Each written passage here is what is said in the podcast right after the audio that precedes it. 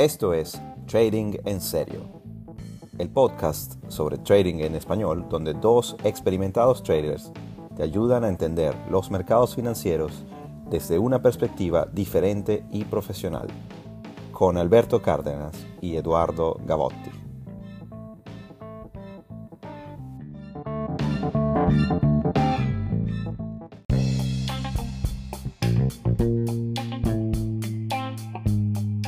Trading en Serio es traído a todos ustedes gracias al patrocinio de nuestros socios comerciales.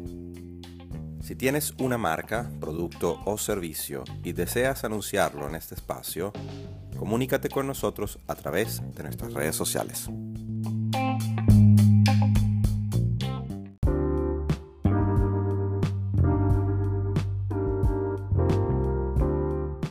Skilling. S-K-I-L-L-I-N-G es un broker regulado, de propiedad escandinava y con creciente interés en Latinoamérica. Con Skilling puedes operar distintas clases de activos vía contratos por diferencia, como acciones, índices, materias primas, forex y cripto. Su plataforma Skilling Trader utiliza la tecnología de TradingView con todo su poder de visualización de gráficos e indicadores de análisis técnico para apoyar tu estrategia y tu ejecución. Para más información, haz clic en el link que encontrarás debajo de este episodio, con el que te puedes registrar como referido de Trading en serio. Pero recuerda, el trading sin entender los riesgos puede llevarte a la pérdida total de tu capital. Arriesga entonces solo aquello que te puedas permitir.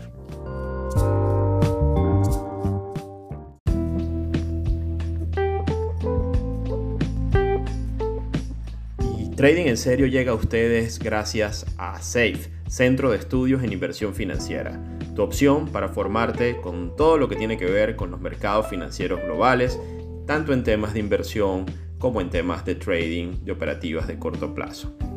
Puedes conseguirnos en Twitter en arroba safepro o en Instagram arroba safe.pro. Para mayor información puedes escribirnos a info arroba safe.pro. Safe Centro de Estudios en Inversión Financiera con la piel en el juego.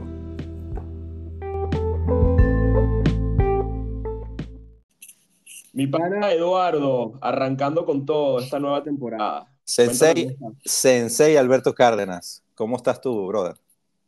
magnífico, excelente. La verdad es que no me quejo. Em, súper contento de arrancar esta nueva temporada, de hablar contigo, de ver mercados, de entender, tratar de entender lo que está ocurriendo a nivel económico, financiero, social, bueno, todas las cosas que hablamos aquí en el podcast. Y bueno, ¿de qué vamos a hablar hoy, Eduardo? Bueno, eh, hoy arranca la cuarta temporada de Trading en Serio, señores. Y, y, en la discusión que tuvimos, Alberto y yo, cuando decidimos finalmente dejar la flojera y ponernos a trabajar en serio y relanzar el podcast, pues, pues nos dimos cuenta de que queremos seguir dándole, dándole contenido a la audiencia sobre cosas que, que, siempre puedan, puedan hacerle referencia, que siempre que lo escuchen, no importa en qué momento del tiempo, eh, alguien que, que, venga al podcast pueda encontrar algo, algo de valor y no solamente algo de historia. Pero también, dado todo lo que lo, de donde venimos y todo lo que ha estado pasando, escogimos como primer tema hablar de los bear markets, de los mercados bajistas, que, que de por sí son un, son un tópico y un tema que da, da muchísimo, muchísimo para, para conversar. Y, y, bueno, Alberto tiene una experiencia eh, eh, brutal eh, y ha hecho ponencias en varios seminarios sobre la estructura de los mercados bajistas. Me gustaría, Alberto, que nos comentaras un poco de eso, porque sé que, que conoces muy bien la literatura, aparte de que los, los, los has operado. Y bueno, yo también quisiera pues agregar algunas de las cosas que, con las que me he enfrentado, pues todo siempre desde nuestra, desde nuestra propia piel, pues desde, nuestra propia experiencia, eh, enfrentándonos a estos, a estos tipos de osos que, que, que, si bien los osos normales son peligrosos, estos pueden ser bastante dolorosos también para, para el portafolio y para, para los sueños y, y, y, los planes financieros de cada persona. Así que en eso estamos.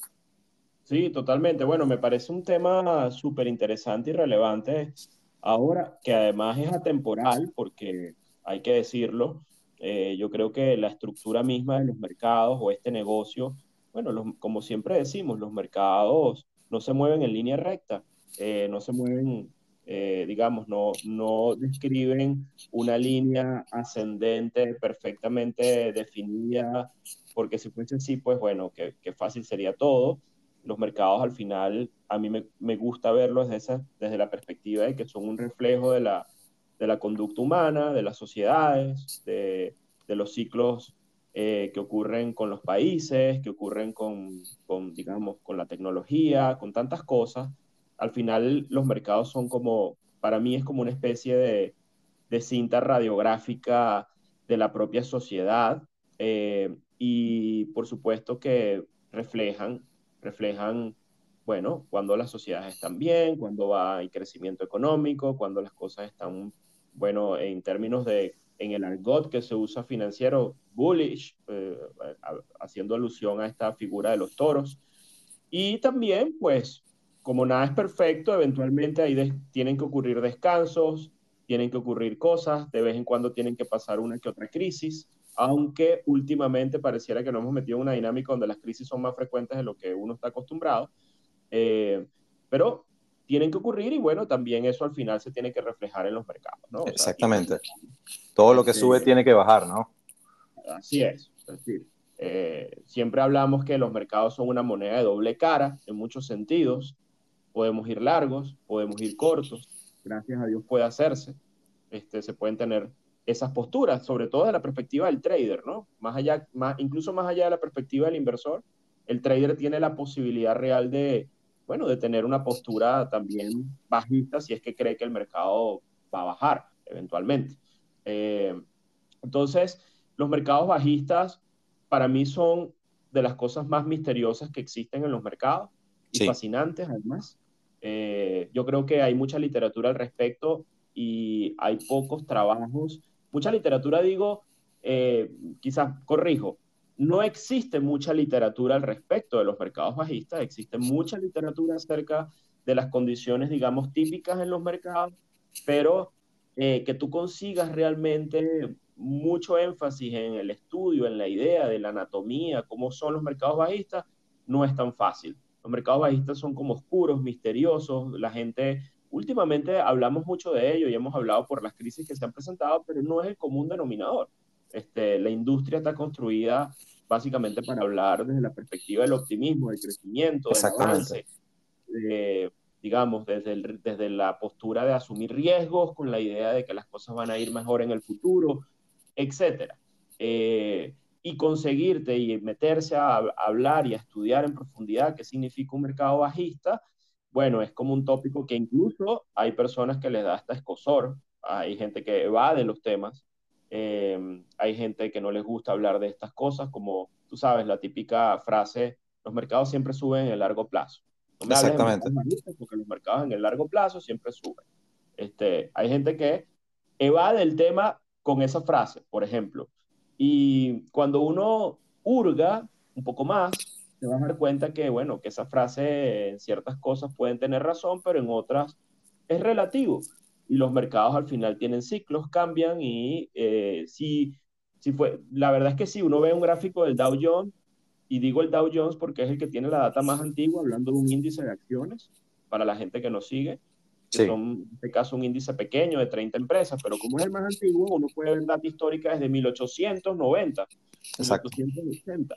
Te vas dando cuenta, si lo pones en un gráfico logarítmico, que sí que eso es una curva ascendente desde allí hasta donde estamos ahorita, con algunos ruiditos puntuales pero esos ruiditos puntuales, cuando uno se mete adentro, te vas a dar cuenta que pueden ser importantes, importantes en términos de precio, en términos de, tiempo, que si no, uno no está preparado, pues, eh, bueno, los índices de sobrevivencia pueden estar comprometidos. Entonces hay que conocer de esas cosas y entender que sí, que los mercados pueden subir en el largo plazo, pero también en el largo plazo todos estamos muertos. Exactamente, exactamente. En el largo plazo todos, todos estamos muertos. Y te pones a ver, eh, cuando, cuando uno mira esos gráficos tan de, de, larga data y de larga historia, a veces o, uno olvida que todos los días hay gente entrando nueva, nueva a los mercados. Y que, y que cada persona que está eh, depositando su dinero o poniéndolo en riesgo o, o invirtiendo en algo nuevo, pues no tiene la misma perspectiva que el que invirtió en el, digamos, en el momento cero. Obviamente, si todos hubiéramos invertido cuando, todo el, cuando el capitalismo inició, pues seríamos todos millonarios, pero realmente no, no es así. Luego, luego precisamente tienes, tienes esa particularidad de que muchos, como dices tú, esos, esos ruidos o esos, eh, esas correcciones que se dan en algo que típicamente eh, tiende a subir, porque nuevamente con, por diseño del sistema, del sistema monetario, eh, las cosas tienden a ser inflacionarias, tiende, tiende, a, tiende a haber acumulación y crecimiento, o sea, es decir, tú ves casi todos los, casi todos los índices, este, salvo, salvo contadas excepciones en, en, países y en, y y en industrias que, que, de verdad son, eh, desafían prácticamente las leyes de, de, cualquier tipo. No voy, a, no voy a mencionar de dónde venimos, pero, pero tristemente hay veces que hay cosas que, para, que, no, que no paran de caer, ¿no? Que no paran de caer, pero todo tiene, todo, todo tiene, todo tiene siempre una, una, una contra. Si tú miras, por ejemplo, ya va a terminar el chiste, ¿no? Si tú miras el caso de la, de la economía pues, venezolana, que, que y, del, y, por ejemplo el valor de su moneda, pues lo puedes ver de, de dos formas. Puedes ver que la moneda local eh, venezolana pues no ha parado de caer eh, en, en, en, toda su historia, con, con, ruiditos más bien al alza, con correcciones al alza más bien, pero si, lo volte, si volteas la sartén y dices, bueno, esto se mide con respecto al dólar, pues es el dólar el que no ha parado de subir, con algunas unas correcciones muy puntuales. Pero entonces, aquí, aquí viene la pregunta. Entonces, ciertamente no hay una literatura formal que tú puedas decir, así como la hay de la ley de gravedad, que es universal y que todo el mundo lo entiende, pues, pues ¿cómo definimos entonces un bear market? Porque típicamente lo que te dicen es, bueno, y, la literatura que yo consumí y la que yo compré cuando yo me, empecé a formar en esto, es que es, bueno, una, una caída, o sea, un, mercado entra en un bear market cuando hay una, una caída por debajo del 20% del de el máximo del ciclo anterior. Entonces, el mercado viene alcista, como, como siempre, como lo venimos diciendo, de largo plazo siempre tiende a crecer y, y, alcanza siempre máximos históricos, luego hay una corrección y solamente se puede hablar, abro, abro pregunta, abro el interrogante, solamente se puede hablar de bear market una vez que haya cruzado ese 20% de caída. Esa es la literatura que yo compré, pero, pero no sé qué opinión tienes, porque por ejemplo, hemos visto en el, en el más reciente, eh, eh, que ya se podía hablar de bear market incluso antes de que cruzara ese 20%. Es como que si sabes para dónde vamos, ¿para qué te vas a esperar a llegar para leer el letrero si sabes que estás, o sea, tú estás allí en la, auto, en la autovía, en la autopista para, para, para, para ese mismo destino? Ya sabes que va para ahí, no hay retorno. Está clarísimo que vas para allá. ¿Tienes que esperar a ese momento para decir si efectivamente estamos en un bear market? Bueno, esa, eso que acabas de decir es súper importante, eso también, ese librito también lo consumí yo y ese el librito digo de la formulita del 20%, ¿no? Este, que además, eh, por ejemplo, la industria americana está construida con esa fórmula y todos los medios declaran un bull market o un bear market cuando el activo pasa para arriba 20%, para abajo 20%.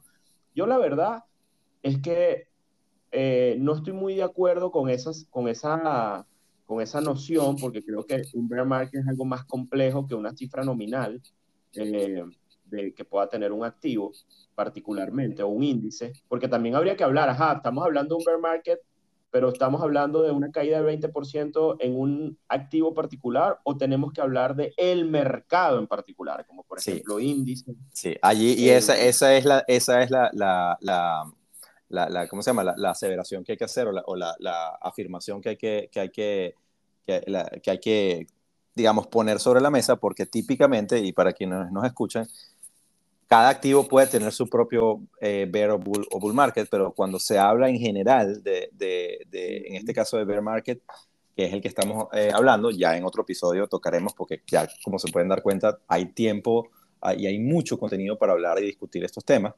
Eh, se habla del mercado en general. Y el mercado en general se habla de un mercado de referencia. Típicamente, el mercado mm, accionario más importante es el de los Estados Unidos, que está reflejado por el índice Standard Poor's 500. Eh, o de repente lo puedes tomar por el Dow Jones. La verdad es que los índices americanos casi todos se mueven en tándem. Entonces, es muy raro que tú puedas ver un, que tú vayas a ver un bear market. Si tú ves un bear market en el S&P, dada la, dada, lo vas a ver también en, las otras, en los otros índices. Eh, es por eso que se vuelve el, el, mercado de referencia. Pero ciertamente, y vale la acotación que has hecho, puede ser que tengas instrumentos eh, muy particulares que tienen esas que, experimentan esas caídas. Y si hablamos, por ejemplo, del amigo Bitcoin o, de las cripto, o sea, ya ahí los porcentajes se fueron en esteroides, porque, la, porque las subidas y las caídas, 20% eh, pudo haber pasado de un día para otro. Eh, quizás ya no estamos en ese mundo porque otra vez hubo una limpieza, una limpieza grande de, de, de, los capitales, pero sigue habiendo anomalías que, que, que pueden de acuerdo contigo, yo, yo, mismo, yo mismo tuve que poner en tela de juicio esa creencia de que, porque muchas veces lo repetía yo también, no, no hablemos de bear market todavía porque no, esto puede ser solo una corrección y puede seguir el mercado subiendo. Pero era obvio que iba, iba a continuar. entonces, si, si miramos los bear markets, eh, bueno, al menos yo, eh, yo que tengo ahora, en este momento que estamos hablando del podcast, tengo 40 años y, no, no estoy, eh, les mentiría si les digo que estoy haciendo trading desde los 20, mentira. Pero, pero el, primer bear market que yo experimenté, no como trader, sino como simplemente ya eh, una persona adulta, fue el, el, del, el, de la gran crisis financiera del 2008. Y, y, ese, y en ese momento, pues esa definición quizá calaba bastante bien porque luego del 20% de caída eh, eh, cuando ya, digamos, se formalizó ese bear market, vino un colapso mucho más grande de 40 y, de 40 y tanto por ciento, por ende se podía decir que allí es como que donde empezó realmente el, el, el Armagedón. Pero, pero de ahí en adelante, y en mi experiencia como trader, yo, mm, o sea, si, si decimos que, que, me he enfrentado a ver markets, puedo decir hoy, mirando hacia atrás con el beneficio del retrovisor, que es solamente a un bear market, porque porque el, el, del coronavirus fue una cosa como no cuenta, o sea, como que duró, duró muy poco, duró muy poco como para darme cuenta de lo que... Exactamente. tú eso que estás diciendo de duró muy poco, fíjate, eh, en, el, en, la caída del COVID, de, los lockdowns, que todos lo recordarán, los que están en el mercado, lo que pasó en marzo, esas, esas famosas semanas de marzo del 2020, cuando en Estados Unidos se anuncia los lockdowns masivos. Bueno, el mercado cayó más de 30% en algunos índices. Eh, eh, pero lo hizo en un periodo de tiempo muy breve.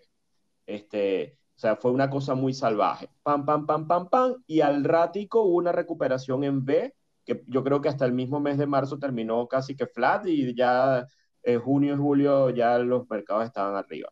Entonces, eh, el factor tiempo, Eduardo, para mí es un factor importante dentro de la construcción de la definición del concepto de bear market o de bull market, ¿no? O sea, en otras palabras, cuando uno habla de bear market o de bull market, lo que está poniendo es una etiqueta de la tendencia de fondo que hay en la estructura del mercado. Entonces, obviamente, cuando hablamos de, de un bear market, estamos hablando de un mercado que tiene una tendencia bajista, que tiene una tendencia o eh, que tiene un proceso, bueno, no constructivo, no de avance, sino de lo contrario.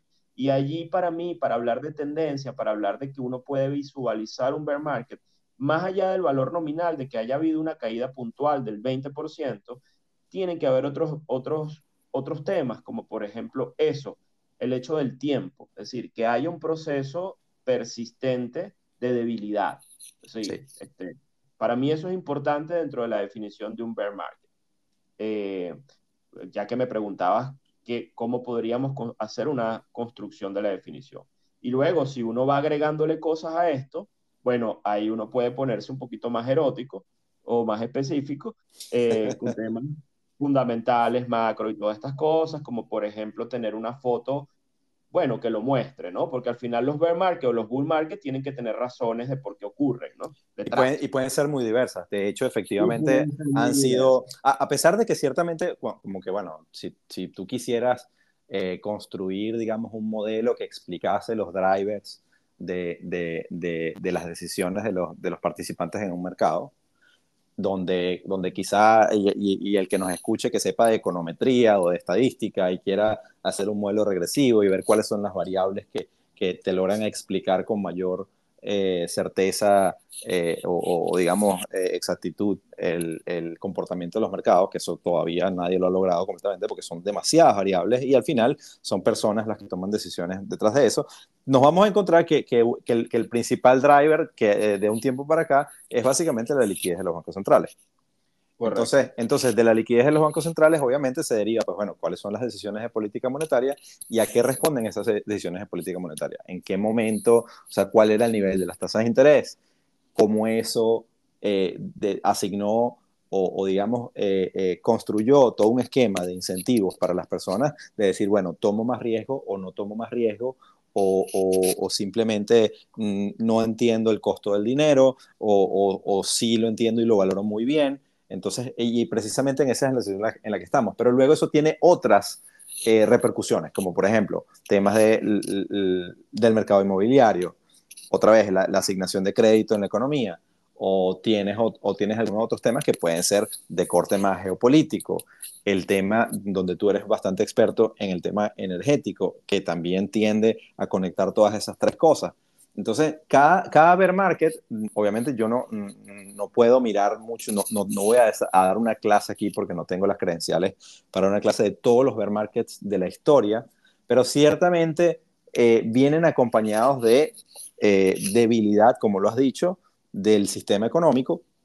Eh, vienen acompañados también, suelen venir acompañados, aunque no necesariamente todo el tiempo, de recesiones, porque obviamente se, el, nivel de conexión y, el, y, el, nivel de preponderancia que tiene la economía financiera dentro de la economía de los países, pues incidirá en mayor o menor grado el, el comportamiento de las economías de, eh, ya de, los índices macroeconómicos de esos países.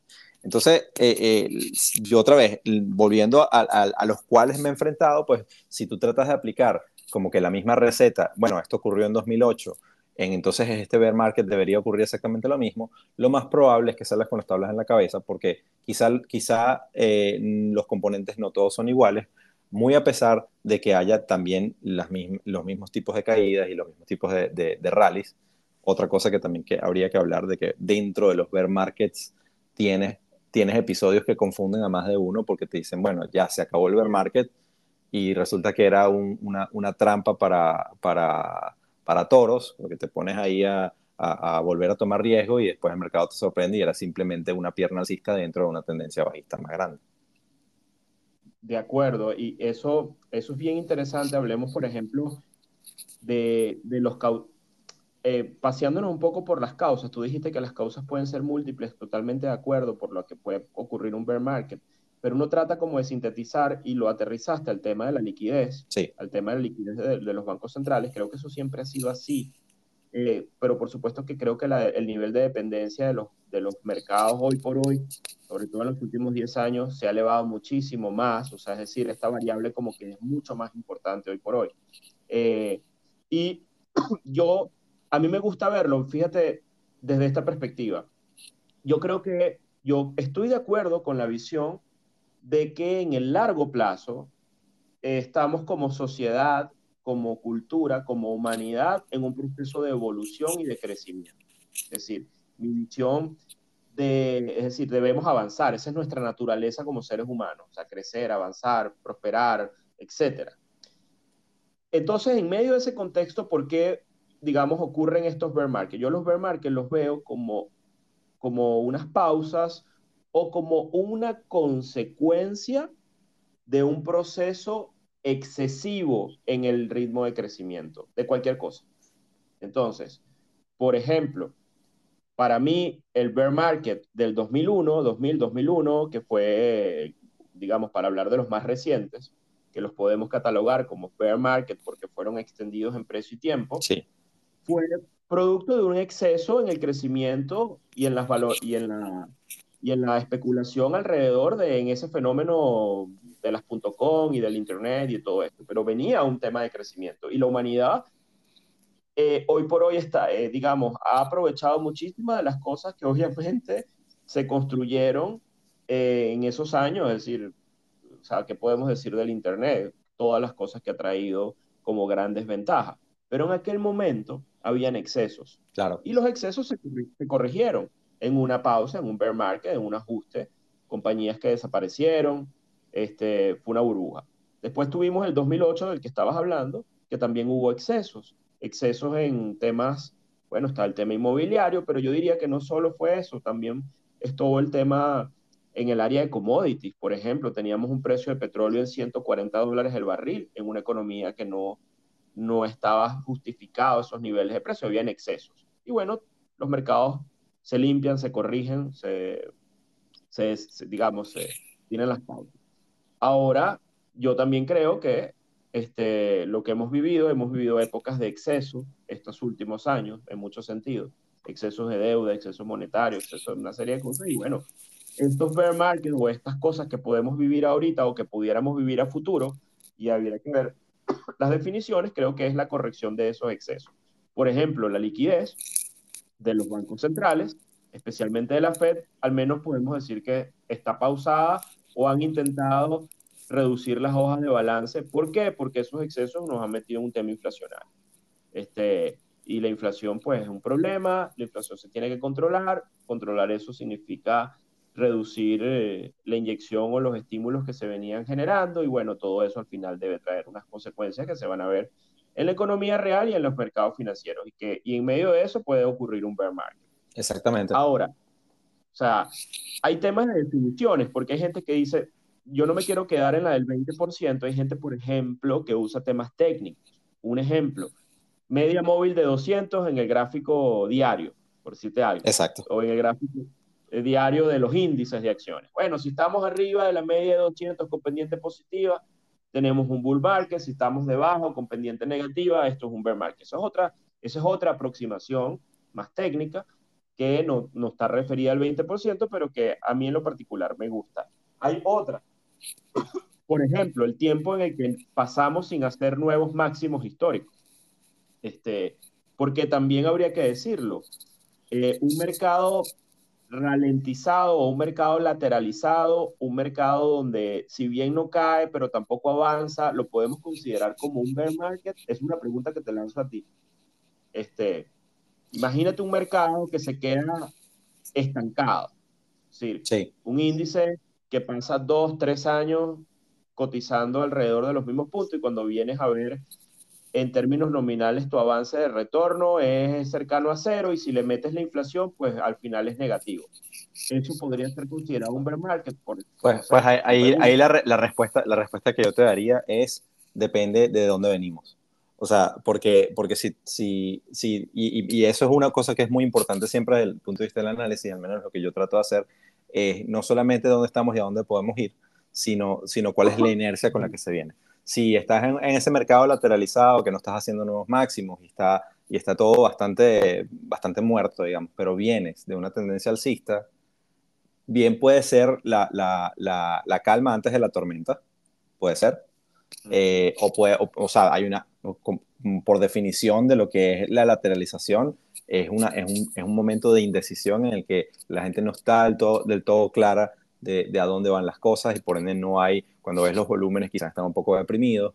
Y, de hecho, esa es una característica que me ha interesado mucho de, de, este bear market, como mm, en muchos de los movimientos los volúmenes no son tan, tan, tan, grandes, es decir, que todavía no hay gente muy convencida de a dónde van las cosas.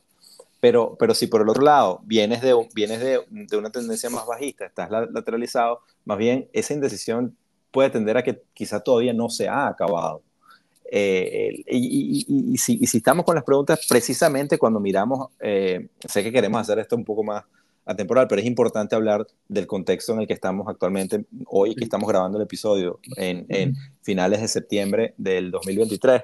Venimos de, venimos de un máximo histórico y, eh, a finales de 2021 hubo cambio en política monetaria, el mercado se, se, se cayó por debajo de ese 20%, Luego de atravesar ese 20%, solamente cayó casi un 10% más. Y luego comenzó eh, un, rally que muchos ya dan por muerto ese bear market. Pero todavía hay cosas que están flotando allí que dicen, pero ya va, o sea, mm, yo no veo bombos y platillos en, los mercados en todo. Concentración en, eh, que teníamos presente en el que un par de empresas pueden cambiar completamente toda la concepción del mercado. Eh, todavía la inflación que, parecía, eh, que, pareciera que iban a rumbo a controlarla, eh, algunos dicen que es por el tema energético que está volviendo a repuntar, otros dicen que simplemente que, que, la inflación es pegajosa, que lo llaman sticky, y yo ahí, yo de repente me suscribo mucho a ese, a ese, campo porque nosotros, nosotros, Alberto y yo crecimos en, en, en Venezuela, un país donde la inflación es, pan de cada día. Tú te aprendes el abecedario y aprendes que hay inflación. Tú aprendes la tabla de multiplicar y aprendes que hay inflación. Y tú siempre creces sabiendo que todos los años las cosas están más caras. Y la, y la, y la, frase, la frase que escuchas de todos los viejos, no importa qué generación sea, pero el viejo de esa generación dice, coño, la vaina está jodida. Eso siempre lo vas a escuchar en todas las panaderías de, de, de, del país. ¿Y, ¿Y, qué quiere decir eso? Bueno, que, que sabemos el, el, el, poder de erosión que tiene, que, tiene, que tiene la inflación y, cuando, y lo difícil que es controlarla, por más de que, de que el, y entidades como la Reserva Federal tengan instrumentos para doblarle las rodillas y, hacer que caiga. Hay, hay, la, inflación, como todo componente macro, es un promedio y, hay, y dentro de esos subcomponentes de la inflación hay cosas que son muy difíciles de, de, de aplacar, de, de, digamos, de corregir. Entonces, con los niveles de inflación, si pudieran estar repuntando, entonces puede otra vez repercutir en las decisiones del Banco Central sobre si va a incrementar las tasas o no. Por ende, pudiéramos estar otra vez empezando a ver nuevas caídas y quizá esto fue solamente un gran bear market rally. No, no, no lo, o sea, no, es una cuestión quizá para que cada quien tome su visión de mercado de decir, bueno, ¿a dónde, a dónde creo yo que van las cosas? Pero, pero volviendo al punto, eh, es, es muy extraño poder decir, sobre todo en este contexto actual, si estamos o sea, si ya lo damos por muerto, fíjate que esa decisión, que, esa, esa definición que me diste del, de la media móvil es, es, bastante pertinente porque mm, a pesar de que no trabaja con números puntuales de caída de 20%, cuando tú miras el gráfico en, en las, en, en, los bear markets pasados, puedes ver que, que prácticamente luego de ese 20% de caída, más o menos, es cuando el gráfico cruza esa media móvil de 200 y cae vertiginosamente. Cuando lo miras actualmente pareciera más como una correccioncita, una cosa que, que luego si lo mueves incluso al gráfico semanal dices, bueno, esto realmente de, de bear market tuvo como que un coqueteo, pero era como que un indeciso bear market que no terminó siendo, era como un, como un osito de peluche, no, no realmente un, un, un grizzly bear.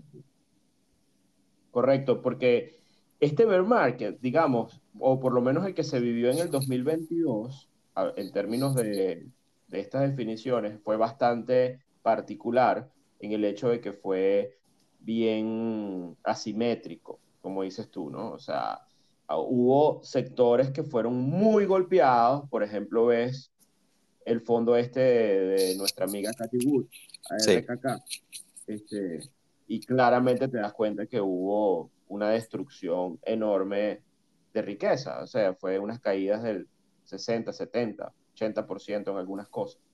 Eh, mientras que si ves otros sectores, como el sector energía en el mercado, prácticamente no han caído y más bien han ido creciendo. Eh, y si ves, por ejemplo, pero por ejemplo ves, ves mercados emergentes y te das cuenta que están en un bear market desde, no el, hicieron techo a, a, a mediados del 2021. Eh, y si ves, por ejemplo, comparas el Nasdaq o agarras las cinco empresas tecnológicas que tienen que ver con inteligencia artificial y las comparas con el Russell 2000, vas a ver una diferencia enorme en términos de retorno y de comportamiento. Entonces, es muy extraño. Yo, yo también, parte de la definición de si estamos o no en un bear market, viene dado por ver si estamos en un bull market o no, y uno va descartando. Ok. Entonces, como, como al inverso. Como al inverso, sí, es como hacer eh, exactamente, tratar de, hacer algún tipo de ingeniería inversa allí. Entonces, hay unas definiciones para mí que yo las estudié bastante, sobre todo estudié mucho los procesos después de los bear market profundos como en el 2008, 2009 y los bull market que surgieron después de esto. Y la literatura ahí te habla de que típicamente cuando nace un nuevo bull market, cuando nace un nuevo mercado alcista, uno debería ver algún tipo de acompañamiento bastante coordinado entre distintos sectores. También debería haber bastante apetito por riesgo en cosas que suelen, o sea, suelen liderar, por ejemplo, los bonos de alto rendimiento. Después que pasan las nubes negras y, digamos, estás iniciando un bull market, digamos que hay muchas cosas que tienden a comportarse bien, ¿no? Eh, una de esas cosas que en lo particular a mí me llama mucho la atención es que el sector financiero, cuando está arrancando un bull market, tiende a sobreponderarse, le debe ir bien. Entonces, en este digamos, entre comillas, porque no lo sabemos, ninguno, ni tú, ni yo, ni nadie, si estamos en un bull market o un bear market, porque estamos justamente en el punto de indefinición. Este, eh, porque si estamos en un bear market, estaríamos en el bear market rally más alto y extendido de la historia del mercado. Correcto. Correcto. O sea, estamos pisando terreno inédito. O sea, si esto fuese un bear market rally, que es la tesis que yo sostengo, pero es, una, es difícil sostenerla cuando tienes un bear market rally tan extendido en precio y tiempo. Correcto. Eh, eh, y luego, si es un bull market, también es difícil sostenerla desde la perspectiva de los subyacentes, de lo, funda de lo que está detrás siendo driver de esto.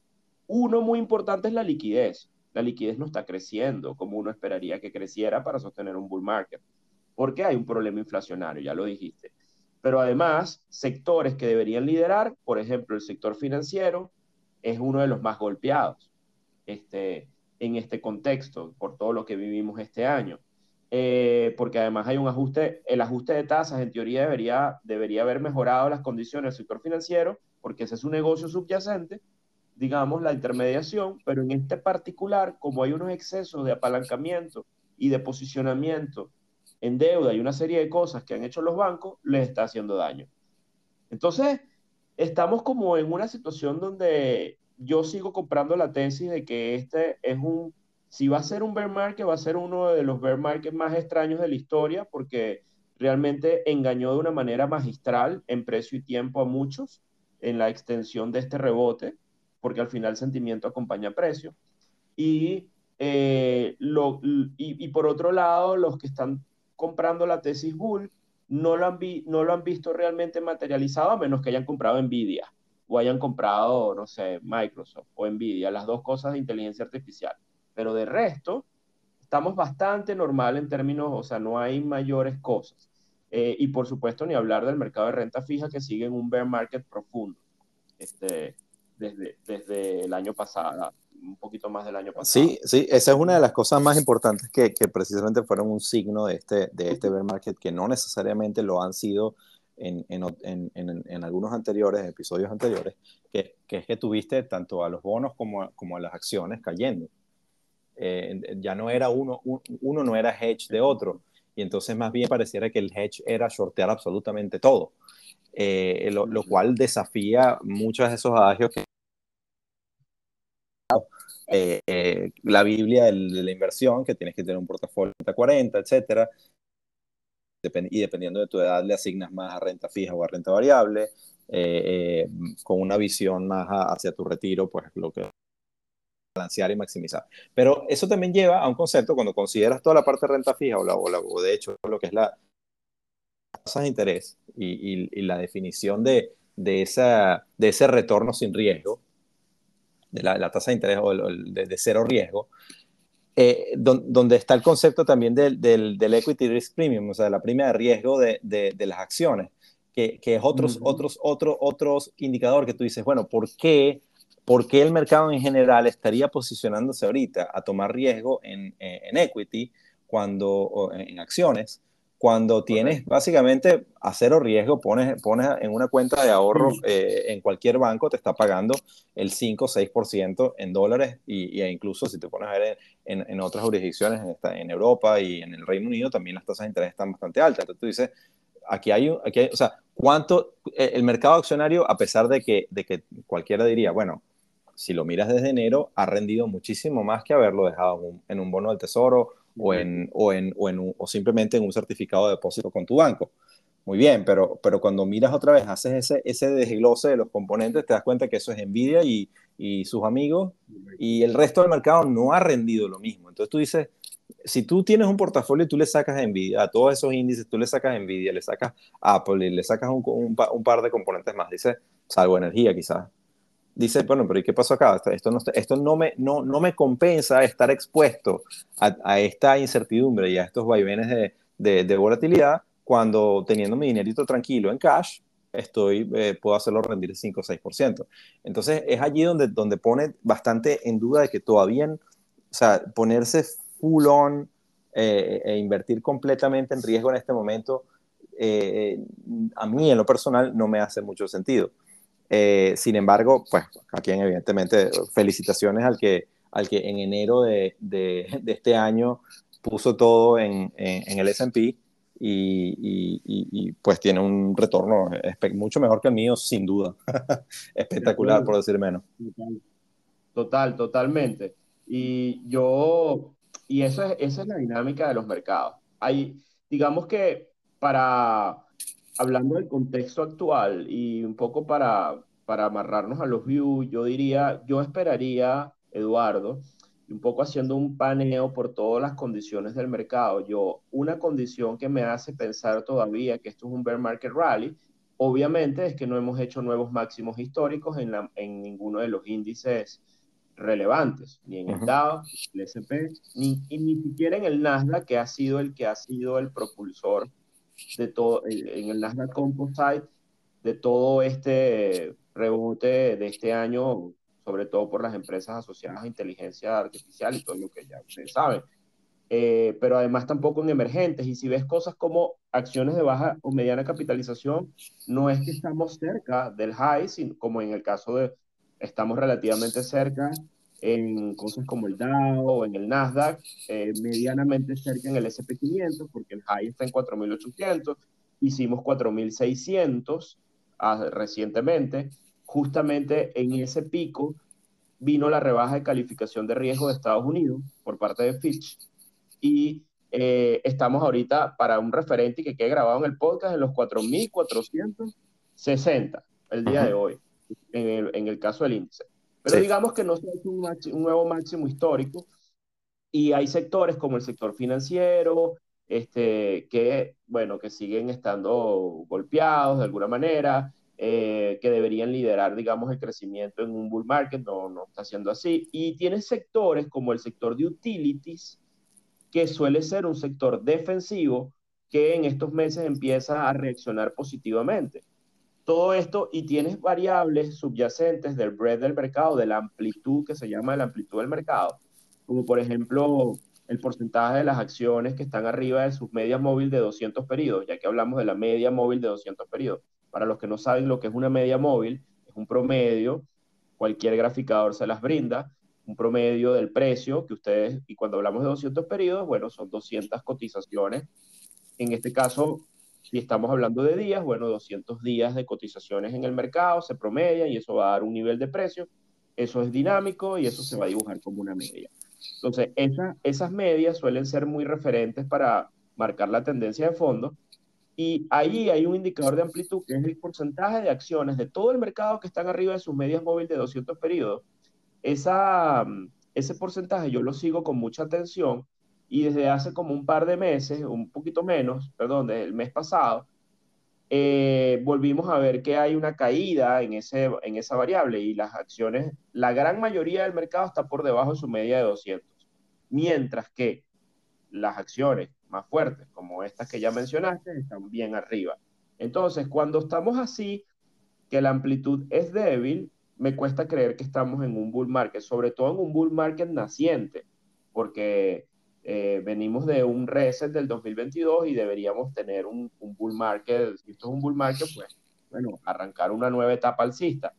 Yo no la veo por las métricas que uno haya estudiado. Más bien lo que sigo pensando es eso, que tenemos un bear market rally extendido y que eventualmente podemos tener una extensión del bear market que se vivió en el 2022. Pero ojo con esto, si el mercado, por las razones que sean, sigue subiendo y empieza a hacer nuevos highs, ahí no hay nada que hacer. Técnicamente es alcista. Tal, cual. Aparte, aparte de que hay que tener mucho cuidado y sobre todo quienes nos escuchan, que eran, bueno, ustedes sí son este, todo el tiempo pesimistas y todo este caso. No, no se trata de ser pesimista porque tampoco es un tema de... E, es, muy tonto pensar que aquí mañana vas a ver eh, un, velón rojo gigantesco que, que te va a llevar al piso. Eso, las cosas no funcionan así. Eh, bien, bien sea que puedes tener puedes tener varias caídas un poco más pequeñas, o sea, todavía tienes, hay otros fenómenos que a mí me llaman mucho la atención cuando tú comparas la situación actual con la situación, eh, eh, las situaciones previas.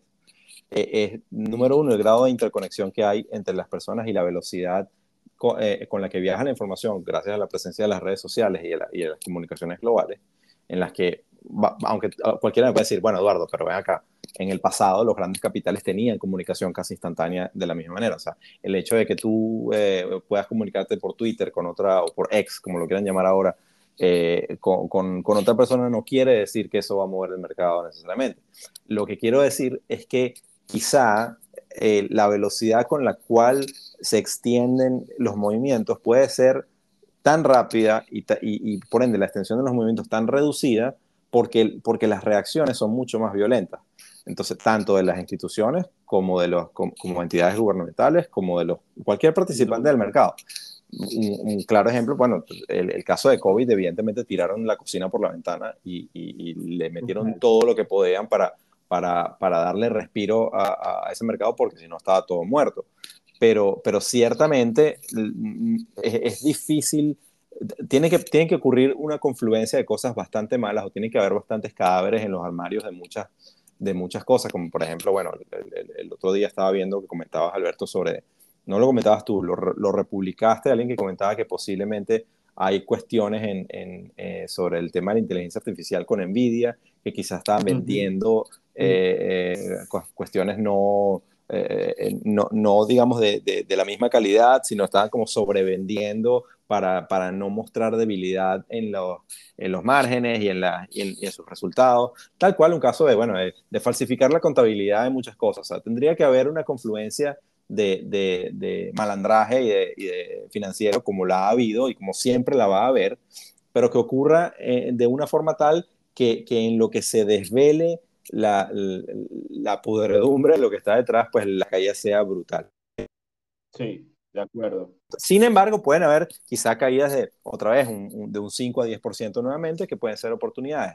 Y por otro lado, eh, siempre, una de las cosas que me, me preguntaban eh, colegas o gente que, con la que conversábamos cuando, cuando tenía este, el Traders Pop y todo esto, cosa que aprovecho y lo digo, ya no existe, no, no tengo tiempo ni, ni humanidad para hacerlo, eh, eh, con mucho pesar porque me gustaba mucho la actividad, pero ya está, ya fue eh, pero la gente pregunta, bueno, pero ¿y cómo lo enfrentas? O sea, ¿cómo enfrentas un bear market? ¿Cómo te posicionas? ¿Cómo, cómo, lo, cómo, cómo, cómo lo tradeas? Y, y, en, y, en, general, o sea, en, en, mi caso, sobre todo cuando estás en ese momento de indecisión, yo, obviamente es muy difícil apostarle a una sola dirección a las cosas.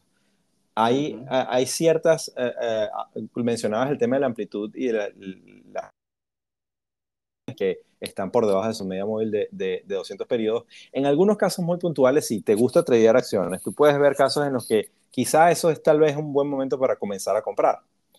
¿Por qué? Porque, porque cada acción tiene un beta con el mercado que no se mueve necesariamente en, la, el beta por definición es, la proporción con la cual se mueve y la dirección con la cual se mueve la acción cuando el, basado en el riesgo sistémico, en el, cuánto se mueve el mercado. Entonces hay compañías que quizá si el mercado de repente puede quedar 10% más, estas quedarán 20, pero hay otras que quedarán 5. Entonces, de repente puedes, puedes comenzar a construir un portafolio de algunas de esas empresas si tienes conocimiento de que lo que están haciendo realmente puede ser interesante y estás encontrando de repente lo que sería en, eh, una ganga. Pero hay que tener, mucho, hay que tener mucho cuidado, porque nuevamente eh, todo eso está cortado o digamos está atado por el mismo hilo y, y, un movimiento brutal del mercado en general te puede tirar tus tesis o te las puede poner a prueba y tu, y tu, tu cuenta de margen, si estás operando con apalancamiento, pues te va, te va a saludar de vez en cuando. Oye, acabas de dar un punto clave y es las, las, las cosas buenas de los bear market. O sea, vamos a hablar de eso también. Sí. Es que yo creo que los bull market no existirían si no hubiese un bear market previo. Claro. Este, para que haya esa limpieza, ese desapalancamiento, esa tocada de fondo y de tierra que pueda traer de nuevo capitales, etcétera, y se, y se eh, salen los desequilibrios. Y los bear markets son bendiciones para los que están preparados. O sea, digamos que las grandes, los grandes números de alfa que pueda generar gente como Warren Buffett es, es el aprovechamiento de los bear markets. Quizás no desde la perspectiva que, digamos que hay, hay operadores de operadores. Está Jesse Livermore, el más famoso de todos, que se hizo, eh, que, que, que, operó el bear market de 1929, de los 30, y hizo dinero de manera salvaje y absurda, shorteando el mercado. Pero hablemos, por ejemplo, de Warren Buffett o de los, más de los clásicos y desde la perspectiva de inversión. ¿Quién salió a comprar los bancos en el calor de la sangre del 2009 cuando nadie quería nada del sistema financiero? Exactamente. Bueno, o sea, Buffett salió a comprar bancos en ese momento, salió a comprar las gangas que se generan. Los bear market son oportunidades históricas para los que están preparados y entendiendo que sí, que eventualmente es un proceso puntual, que eventualmente es un proceso de sanación del mercado, pero que la normalidad eventualmente debería regresar con una senda de crecimiento. Y eh, estar atado a la emocionalidad del bear market, que usualmente es una emocionalidad bastante negativa, pesimista, catastrófica, eh, etcétera, bueno, te impide aprovechar la gran bondad de la existencia del bear market, que es la oportunidad histórica de entrar a niveles de rebaja. Sí, este, sí. es así. Lo, lo difícil... hay cosas que, que, que, digamos, son como, como atajar cuchillos, pues hay cosas que están cayendo que, que puedes pensar que son, o sea, que hay, hay, que hacerse la pregunta de decir, bueno, si está cayendo tanto, por algo es. Correcto. Bueno, el caso de Citibank en el 2008, no sé si lo recuerdas. ¿Te acuerdas mm, que sí. unos días veíamos caer el precio de la acción? No decía, Citibank venía desde 70 dólares, no el precio de ahorita antes del split. El o sea, el precio, perdón, no el precio ahorita después de split. El precio de antes, 70 dólares la acción. Cuando llegó a 15, yo me acuerdo un poco de árabes que salieron a comprar la acción porque estaba demasiado barata. Bajó a 10, después bajó a 5. La vimos cotizar debajo de un dólar este, y tuvo que ser rescatado. Pues. Pero eh, definitivamente es así. Ahí es donde nos ayuda el tema técnico, el tema de las tendencias, el tema de, bueno, chicos, no hay por qué cazar un piso, pero sí eventualmente hay que entender el proceso al fondo y tener la paciencia para saber que si hay una tendencia bajista y la tendencia es claramente bajista, bueno, este, hay oportunidades sin duda, pero eh, quizás el que, el que el piso se lo lleve otro, pero me gustaría ver al menos un cambio para yo poder entrar con mayor convicción. Y si no ocurre, no me tengo que desesperar. Al final, si las cosas, si el bear market va a continuar, pues más barato se pondrán las cosas en el futuro. Este, yo creo que es un poco de enfoque. Ahora, esto es más de la perspectiva de inversión, desde la perspectiva del trader, y tú lo estabas mencionando, cómo operar un bear market. Yo creo que el bear market es la condición más difícil de operar que existe en los mercados. Porque es contra natura, dicen. Eh, eh, o sea, es contra natura, hay poca liquidez, hay bear market rally que pueden destruir posiciones cortas de muy corto plazo. O sea, hay, digamos, hay de todo. Hay, por ejemplo, eh, accionares del gobierno o de instituciones que pueden hacer cambiarte una posición de un fin de semana a otro, por ejemplo. Este, En medio, es, todo eso pasa en un bear market. Ah, y yo diría que mi consejo para los traders, sobre todo los, los, los que no tienen tanta experiencia, es que eh, procuren no operar el bear market de manera especulativa, sino lo enfoquen desde la perspectiva de la reducción de riesgo, entendiendo que si tenían una estrategia con ventaja positiva en un bull market, entiendan que esa ventaja puede desaparecer en el periodo en que estemos en un bear market. Y en esa condición, bueno, este, simplemente tener paciencia, entender que, pero procurar, eh, digamos, sacarle el máximo partido, cosa que yo he hecho en el pasado y me ha ido en algunos casos bien y en muchos casos mal, y por eso lo hablo con, con propiedad. Sí, sí. Eh, operar un bear market es bien complicado, bien complicado. O sea, es, es una de las situaciones más complejas y más riesgosas, incluso estando cortos, o sea, estando a favor de la caída del mercado, estoy hablando. No de que estén largos. Bueno, largos obviamente no les va a ir bien, pero digamos, queriendo estar, sacarle partido a la caída que se vaya a presentar en el tiempo, no es un tema sencillo. Es diferentísimo a la posición contraria cuando estamos en un bull market, al buy the dip. El sell de RIP es más complejo. Así es. Y, bueno, eh, ahí es donde está el tema de la, de la reflexividad de, lo, que, lo, que, lo que llamaba George Soros la teoría de la reflexividad, que muchas veces cuando, cuando todo el mundo se monta en el barco de que el mercado va en una sola dirección y, creen que tienen convicción de que efectivamente va para allá, llega un momento que se divorcia de la realidad. O sea, llega un momento en el que es obvio para todo el mundo y, y hay ese, ese, ese consenso del mercado de que sí, las cosas van para allá. Pero, pero como evidentemente no hay, no es una cuestión tangible que tú puedes medir efectivamente cuánto va a durar y cuándo se va a devolver, pues tiende a haber ese divorcio entre ese consenso y lo que ocurre efectivamente en la realidad concreta. Y cuando, cuando alguien se voltea y dice, ojo, pero ya el, el tren cambió y se fue para el otro lado, y ahí es cuando vienen las, las los movimientos de masa y los pánicos que si, está, si, estabas corto, entonces un bear market rally te destruyó, o si estabas largo de que aquí se acabó todo y vamos todo para la conga, eh, llegó, una, llegó una, una, corrección masiva que también te sacó del trade. Yo, yo, yo lo que, digamos, para, para, para, cerrar de mi lado, lo que, lo que quisiera decirle a quienes nos escuchan es, si fuiste víctima de un bear market, o sea, te gusta el trading, te pusiste, en este caso fuiste, sobre todo, no solo de un bear market, sino de este en particular que ha sido, en mi opinión, difícil de, de, operar, para mí al menos lo ha sido, eh, documentalo. O sea, trata de, trata de, si no lo has hecho hasta los momentos, trata de hacer un repaso de todas las decisiones que tomaste en función a cómo están las cosas, porque te tengo noticias, estimado oyente, va a volver a pasar. Y cuando, y cuando vuelva a pasar, no, no seas tonto de tomar las mismas decisiones de la misma manera. Recurre a tu, a tu, a tu librito o a tu blog o donde sea y, y, créeme, vas a estar mucho más preparado. Sí, sin duda, es tremendo consejo, la verdad. Yo creo que este, está ese dicho famoso que los, los, toros suben por las escaleras y los osos se lanzan de las ventanas. Eh, eso, eso es un poco la anatomía de los, de los bear market. Los bear market pueden engañar, de repente puede estar en una pausa y de repente se desencadena esa locura y a la vuelta de tres semanas te come lo que hizo el mercado en cinco años. Sí. Entonces, eh, los bear market tienden a ser mucho más intensos en precio y mucho más reducidos en tiempo, por cómo es la construcción. Con excepciones, como por ejemplo Japón, que, que estuvo en un bear market como 20 años y Venezuela, obviamente.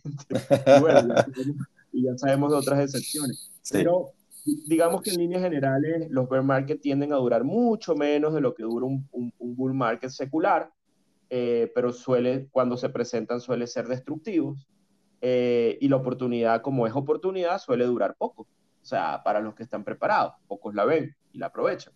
Pero yo diría que mi, último, mi consejo para cerrar es que si hay algo que vale la pena estudiar de los mercados es precisamente los bear markets. Véanlo, estudienlos, aprendan de ellos la naturaleza del pasado, cómo ha sido, lo que ha ocurrido, hasta dónde puede llegar el riesgo eventualmente en los valores en los que ustedes invierten, cuánto puede ser esa extensión en tiempo. Tengan conciencia de ello para que tengan conciencia del riesgo. Acuérdense que el enfoque no solamente es por el lado, eh, digamos, en este negocio, no solo es por el lado de la ganancia o de, lo, o de lo que se puede hacer en términos de retorno, yo creo que el enfoque primario va por el lado de, lo, de los worst case escenarios, es lo, que, lo peor que puede pasar. Si estamos allí, lo tenemos claro, creo que tenemos parte del terreno importantísimo del terreno ganado en este negocio de la operativa en los mercados, que es un negocio de incertidumbre y de probabilidades. Exactamente, mejor dicho, imposible. Sensei Alberto, qué bueno, qué bueno tenerte de vuelta, hermano. Qué bueno que estemos aquí compartiendo una vez más siguiente episodio, eh, sorpresa, sorpresa, obviamente hablaremos de los bull markets, aunque hemos tirado algunas cositas acá, siempre, siempre, hay, siempre hay mucho más para, para describir. Así que bueno, señores, espero hayan disfrutado este episodio. Esto es Trading en Serio en su cuarta temporada, así que estamos pendientes y nos escuchamos. Totalmente, un fuerte abrazo Eduardo y bueno, a todos los que nos escucharon y súper contento de haber vuelto y de bueno, seguir explicando y, bueno, comentando, no explicando, haciendo esta terapia. Exactamente. Este, y nada, pues nos escuchamos en el próximo episodio. Un gran abrazo a ti, Eduardo, y a todos los escuchas. Gracias, hasta luego.